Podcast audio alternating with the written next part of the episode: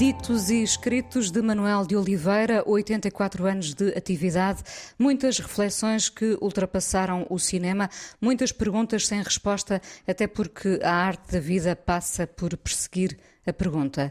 O que traz de novo este volume 1 de Ditos e Escritos de Manuel de Oliveira, Pedro? Talvez o facto de Manuel de Oliveira hum, ter passado. Uh, 70 e tal anos a dizer a mesma coisa.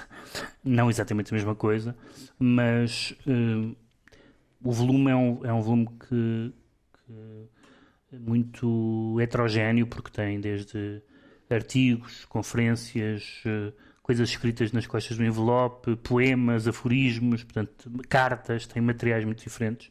E está organizado tematicamente e não cronologicamente, com uma segunda parte que não me parece que seja, aliás, a mais interessante, com homenagem, com textos enfim, de homenagem, de certa forma, a cineastas, Renoir, ou Godard, ou Fellini, mas a parte mais interessante são, são as reflexões sobre o próprio cinema.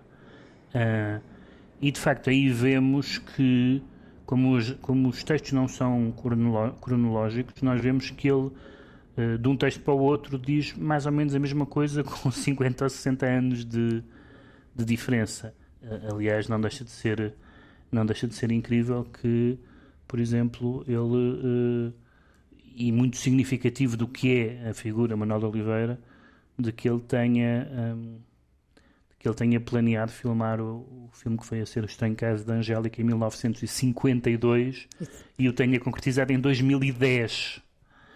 Um, ehm, claro que não é exatamente o mesmo filme, mas, eh, mas o, a história é a mesma. Um, ehm, e portanto, essa ideia de que é alguém que pensou que a partir, de, a partir de certa altura filmou com muita frequência, mas durante muitos anos filmou irregularmente e que foi teve muito tempo também para escrever sobre cinema, para pensar sobre cinema. Não são textos, digamos, de uma grande perfeição formal ou literária, são textos de certa forma de, de são cadernos no realizador com, com responder a questões teórico-práticas, não é? Porque são não, não é pura teoria do cinema mas tem a ver com uma concepção do cinema que Manuel de Oliveira de facto tinha. Nós podemos recusar uh, a concepção do cinema do, do, Manuel de Oliveira, mas não podemos uh, imaginar que ele não tinha ideia nenhuma do cinema. Não, ele tinha uma ideia muito precisa e então há uma série e de... E até muito coerente.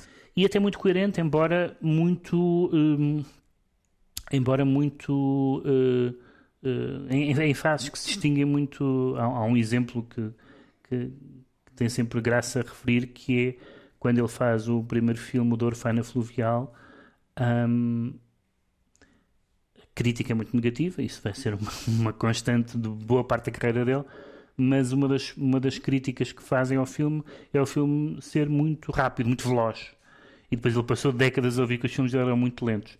Mas havia uma razão para, para aquele filme ser veloz, tinha a ver com o tipo de cinema que ele queria a, a, que ele se queria aproximar, nomeadamente um filme chamado A Sinfonia de uma Cidade, sobre Berlim, uh, um filme futurista, digamos assim, como há uma razão para, para os filmes, a partir de uma certa altura, serem progressivamente lentos. E nós vemos, texto após texto, que o Oliveira, às vezes a propósito de um filme, isto não são textos sobre os, sobre os próprios filmes. Aliás, vai haver outros volumes que a Casa do Cinema Manuel de Oliveira, da Fundação de Serralves, vai publicar. Mas são, são claramente uh, ideias que têm a ver e que explicam boa parte das, das constantes estilísticas e temáticas também, em certa medida, dos filmes de Oliveira. Por exemplo, a ideia de que, de que há um jogo entre o que no cinema é material e o que no cinema é imaterial. Uh, e, e, no imaterial é uma ideia de quase de fantasma, de que o cinema é uma é um consiste em, em preservar fantasmas, em preservar sítios e, sobretudo, pessoas que vão deixar de existir e que, portanto, uh, uh, nós hoje vamos ver um clássico e toda, toda aquela gente já morreu e, portanto, há um lado imaterial do cinema, não é só o lado material da, da, da técnica e dos cenários e tudo isso.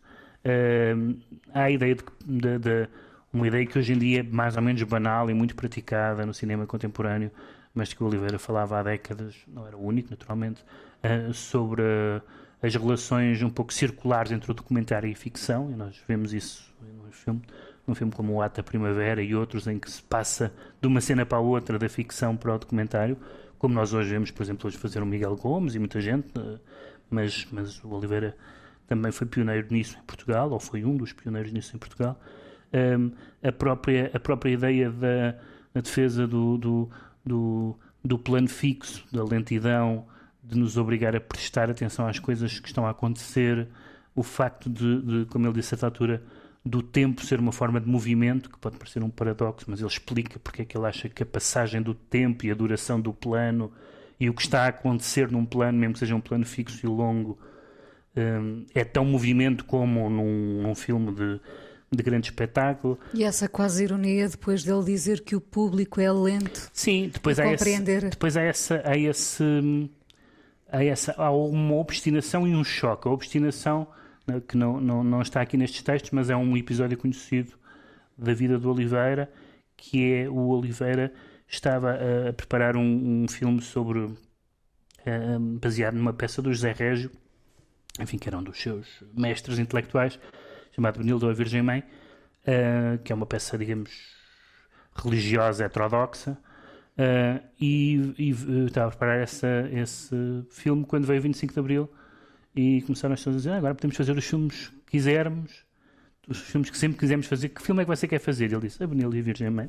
Se era o que eu queria fazer antes, não, o facto de ter havido uma revolução não, não mudou aquilo que eu queria fazer. Portanto, há esse lado muito admirável. Mas também há o lado do choque que o Oliveira foi tendo sempre com o público.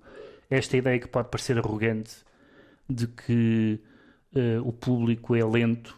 Uh, nós, uh, não é só o público que é lento, os intelectuais também são lentos e a crítica também é lenta. Nós, nós vemos hoje eh, uma, há uma série de evidências para nós na história do cinema que não foram evidências durante décadas. Por exemplo, a ideia, hoje em dia é absolutamente incontestável, que o Hitchcock é um mestre do cinema, era uma ideia considerada ridícula até os franceses começarem a escrever a sério sobre o Hitchcock. Ninguém levava a sério, aquilo eram entretenimentos puros. E, portanto, uh, uh, essa ideia de que as pessoas estão, de que o público sejam mais sofisticados, sejam mais uh, massificado, está sempre está, está, não, não está não tem que estar sempre, mas está muitas vezes atrasado e resiste, como aliás as obras de arte todos nós conhecemos, as pessoas a fazerem pouco dos, dos impressionistas ou dos surrealistas ou seja do que for. No entanto, acho, acho que podemos distinguir entre a aceitação do público e da crítica, não é? São duas coisas diferentes. Mas mesmo a crítica, mesmo a crítica é muito curioso o fenómeno Oliveira, porque o Oliveira, por exemplo, quando quando uh, faz o amor de perdição e, e, e, e, o amor de perdição passa na televisão, o que foi um erro, porque era uma linguagem que não é uma linguagem para, sobretudo para os espectadores de televisão daquele tempo, e, e o filme, neste caso a versão televisiva, é muito atacado. E depois aquilo passa em sala no estrangeiro, nomeadamente em Itália, em França, é um grande sucesso crítico, e depois passa em sala em Portugal. E é um sucesso crítico, o mesmo o mesmo objeto, exatamente, porque nós somos muito permeáveis ao, ao lá fora, não é?